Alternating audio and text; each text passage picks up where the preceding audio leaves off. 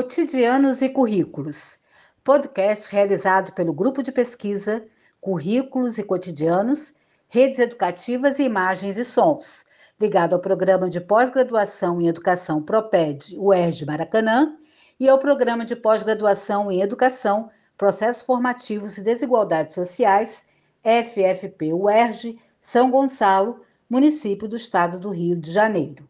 Apresentamos a nova série do podcast Cotidianos e Currículos nos meses de dezembro e janeiro de 2021. A série Produção do Conhecimento em Tempos de Pandemia traz a produção desses artefatos culturais que inauguramos em agosto de 2020 e será produzido pelos estudantes da disciplina Produção do Conhecimento, uma disciplina obrigatória para todos os estudantes de mestrado, e também os estudantes da disciplina Questões Teóricas Epistemológicas de Pesquisa nos dos com os cotidianos disciplina obrigatória de doutorado para estudantes da linha de pesquisa cotidianos, redes educativas e processos culturais, com os professores Leonardo Nolasco e Nilda Alves. Essas produções foram realizadas justamente como maneira de pesquisar, ensinar e aprender juntos, docentes, discentes, discentes, docentes, todos nós, buscando maneiras de nos comunicar, criar e resistir, produzindo conhecimento. O tema desse podcast é produzir conhecimentos em tempos de pandemia. Nós vamos conversar um pouquinho sobre as práticas de produção de conteúdo como formas de pensar, fazer tessituras de saberes em áudio, a partir das memórias de nosso convidado. E como é um episódio especial, a gente não sabe bem o número, mas a Fernanda pode ajudar a gente, né, Fernanda? Diga aí, Fernanda, pra gente, qual é o número do podcast? Falo, falo sim. Esse é o 18º episódio do podcast Cotidianos e Currículos e tenho certeza que o episódio está em boas mãos. É com você. Valeu, Fernanda! Podcast Cotidianos e Currículos tem postagem semanal com temáticas que mudam a cada mês. Participam da produção dessa série Cláudia Chagas, Isadora Águeda, Rebeca Brandão, Maria Cecília Castro, Newton Alves, Fernanda Cavalcante Melo, com a coordenação geral da professora Nilda Alves. Mas a gente vai penetrar esse espaço. Eu sou Anderson Oliveira e articulam comigo Vinícius Reis e Patrícia Ferreira. Somos alunos da disciplina Questões Teórico-Epistemológicas em pesquisa nos, dos, com os cotidianos. Nesse episódio, nós vamos receber a maravilhosa professora, doutora Maria da Conceição Silva Soares. E para inspirar o seu dia, você vai ouvir músicas do disco Mundo Piano de Fernando Moura, que gentilmente cedeu suas composições para compor a trilha sonora dos nossos episódios. Sejam bem-vindas, sejam bem-vindos às nossas conversas.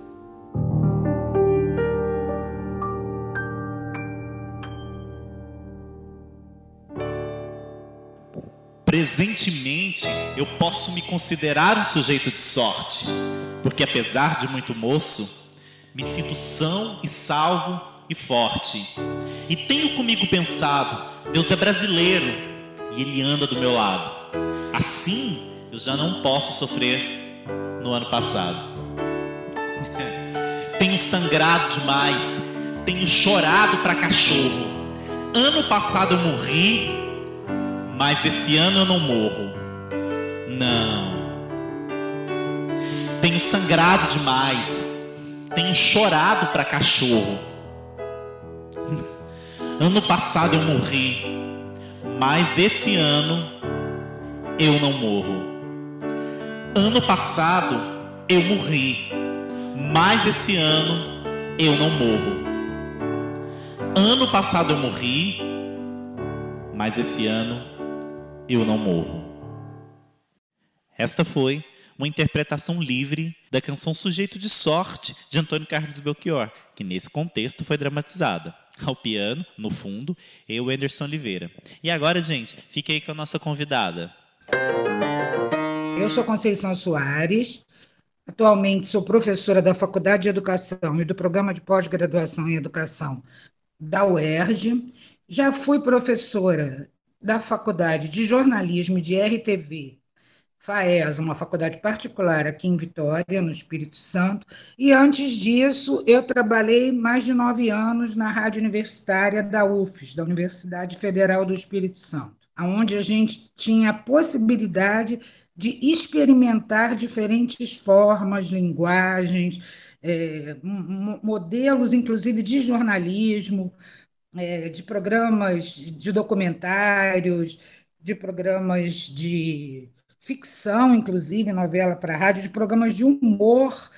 Eu fui, na verdade, eu acho, convidada para falar aqui nesse programa em função dessa minha experiência no rádio, que eu tenho uma memória sonora infinitamente maior do que uma, do que uma memória visual. Né? Muitas vezes eu reconheço os meus alunos mais facilmente pela voz do que pela fisionomia, até porque eu quando eu dava, também dei aula de rádio jornalismo e eu trabalhava em estúdio, as pessoas assinavam, então eu gravava o nome e a voz das pessoas. Eu estou andando na rua, se eu encontro alguém que trabalha em rádio pela voz, eu reconheço aquela pessoa. Então eu tenho uma memória sonora no que diz respeito à voz muito grande, no que diz respeito à música muito grande, todos os comerciais é, de que eu me recordo, eu me recordo principalmente pelos jingles, mais do que o produto a imagem. E eu também tenho o hábito, e isso também por força do meu trabalho no rádio, de criar imagens sonoras. A partir daí que eu acho que existe uma grande diferença entre a maioria dos podcasts que eu escuto e o rádio. Primeiro que o próprio rádio, além da mensagem, ele tem o calor dos acontecimentos. A gente faz muito pouca coisa gravada. A gente faz muita coisa ao vivo, em cima do acontecimento, enquanto está acontecendo.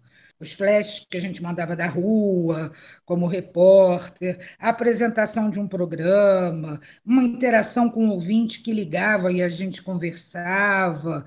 A gente, na universidade, se abriu a todas essas experiências. São coisas que o próprio modo operacional do podcast não permite essa integração direta com o ouvinte, com a pessoa que está ouvindo no ar.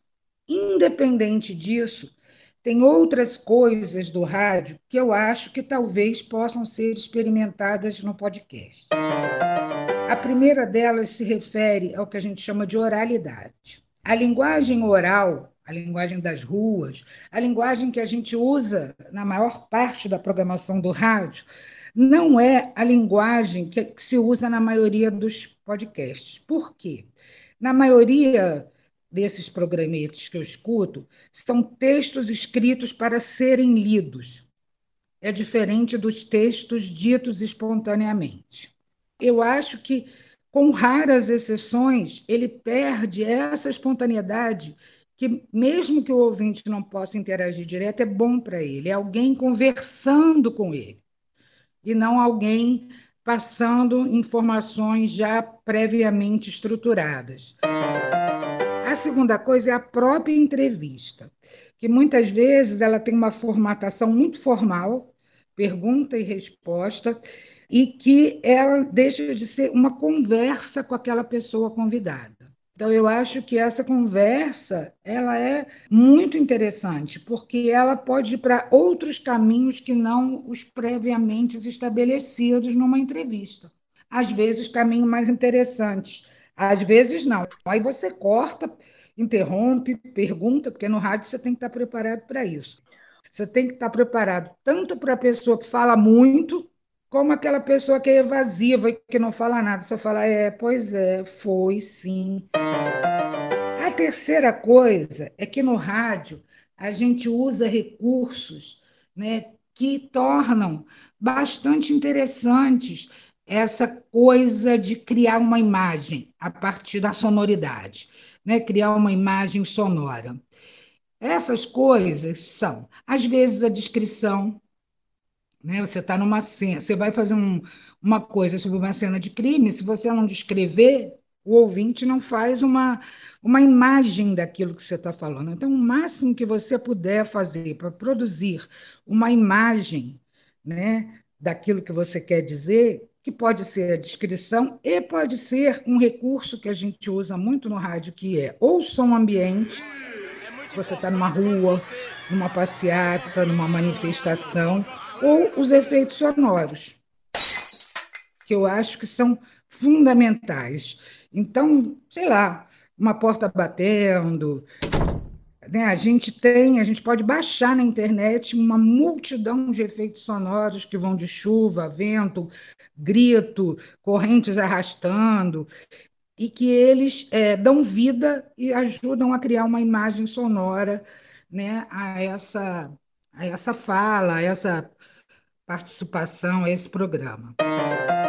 Outra coisa que eu queria dizer que a gente fala que no rádio existem quatro vozes e que a gente raramente usa essas quatro vozes até no rádio e às vezes muito menos nos podcasts. Uma é a própria voz humana, essa todo mundo usa. Outros são os ruídos, som ambiente ou efeitos sonoros. Outra é a música, que é que a gente sempre usou. Eu sempre fiz documentários, eu ganhei dois prêmios de rádio com documentários radiofônicos, e em ambos eu usei música. E a outra é o silêncio. O silêncio é uma voz poderosa. Às vezes ela, ela faz a pessoa pensar: olha, 30 segundos de silêncio no rádio criam um impacto, criam um, um, um sentimento, criam uma coisa que às vezes nenhuma fala consegue criar. Então, eu acho que talvez pudessem se explorar mais esses recursos. Outra coisa que a, que a gente, dependendo do tamanho do podcast ou da mensagem a gente pode usar, que a gente usa no rádio, é o que a gente chama de cortinas. O que é essa cortina? É uma pequena vinheta, que você pode usar entrevista com uma música, né? Texto explicativo. Então, essa cortina ajuda na edição, tira a monotonia, além de que ela muitas vezes informa ao leitor o que está vindo em frente. Então, essa cortina dá uma vida, ela dá uma valorização, ela tira daquela monotonia também. Então, acho que essas são as principais coisas, além da ficção, que a gente também pode usar, e além de citações sonoras. Então, a gente tem diferentes tipos de citações sonoras, ou de humor, ou de piada, ou de um programa muito conhecido que a gente também usa entremeando essa entrevista, entendeu? Porque senão é igual quando veio a internet, as pessoas não sabiam usar o texto, não sabiam usar todos os recursos da internet. Então o que elas faziam? Elas os, os primeiros jornais online fazia matéria e botava matéria no computador, sem explorar nenhum outro recurso.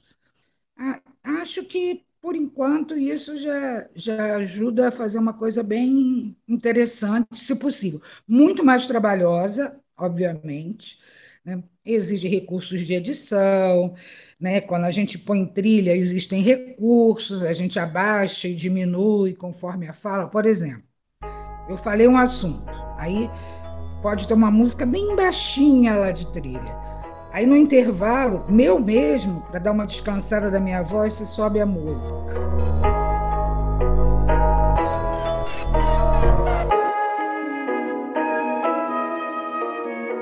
Você desce e fica de trilha da minha fala. Então, são coisas que a gente vai experimentando e outras coisas que a gente pode experimentar também, ainda mais quando a gente está num espaço de experimentação como um podcast feito na universidade, que não precisa necessariamente seguir um modelo da mídia corporativa, um modelo midiático. É o lugar onde você pode experimentar outras formas de fazer. Porque, olha só, quando a gente fala em produção de conhecimento, e mesmo quando a gente está falando da, da, da cultura escriturária da ciência ou do audiovisual, não acho que a questão seja explicar alguma coisa. Talvez seja produzir sensações, produzir sentimentos, é, produzir questões, produzir problematizações e aproximar as pessoas. Tem uma pesquisadora chamada Susana Kilpe, e ela fala que a gente faz audiovisuais e isso talvez possa se aplicar aos áudios, né, para produzir conexão com o outro. acima de tudo, para produzir, ainda mais quando eles são disponibilizados em redes ou com acesso amplo, para produzir conexão com outras pessoas. Então, o áudio, só no caso do podcast ou do rádio, ou audiovisual, ele tem que produzir uma conexão com o outro.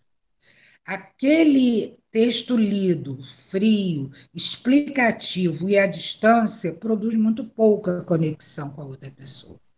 Então, eu acho que em tempo de pandemia, esses recursos nunca foram tão usados, nunca foram tão necessários, e são, eu acho que são, a gente está vendo as pessoas fazendo, né? Eu estou vendo professoras de ensino básico fazendo vídeos maravilhosos, no, tudo no celular, porque às vezes nem elas nem os alunos têm acesso a essas, esses ambientes virtuais de aprendizagem.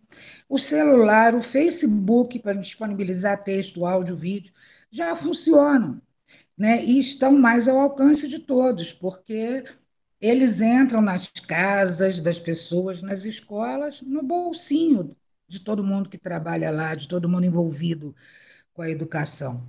Né? Então, eu acho que é essa a função: é produzir conexão com o outro, produzir é, uma, uma, uma relação afetiva, é despertar a sensibilidade, por isso que eu falo muito das imagens sonoras, despertar a imaginação da pessoa, né? mais do que ela ouvir o que o outro sabe, né?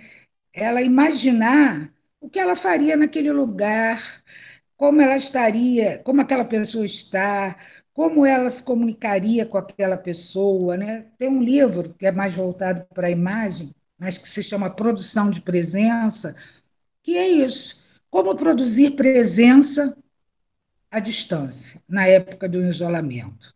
Né? E como pode produzir uma presença que toque o outro, que afete o outro, né? Porque você ouvir não necessariamente te possibilita se deixar afetar pelo que o outro diz, né? Acho que é isso. Obrigado, querida professora Conceição Soares, pela tua disponibilidade nessa conversa tão maravilhosa. E chegamos ao final desse programa. E eu quero dizer desde já que foi um prazer estar aqui e dividir com vocês essa conversa. Vinícius, Patrícia e eu agradecemos muito a atenção de vocês. Fique agora com o minuto 112 do disco Mundo Piano de Fernando Moura. Até logo, tchau!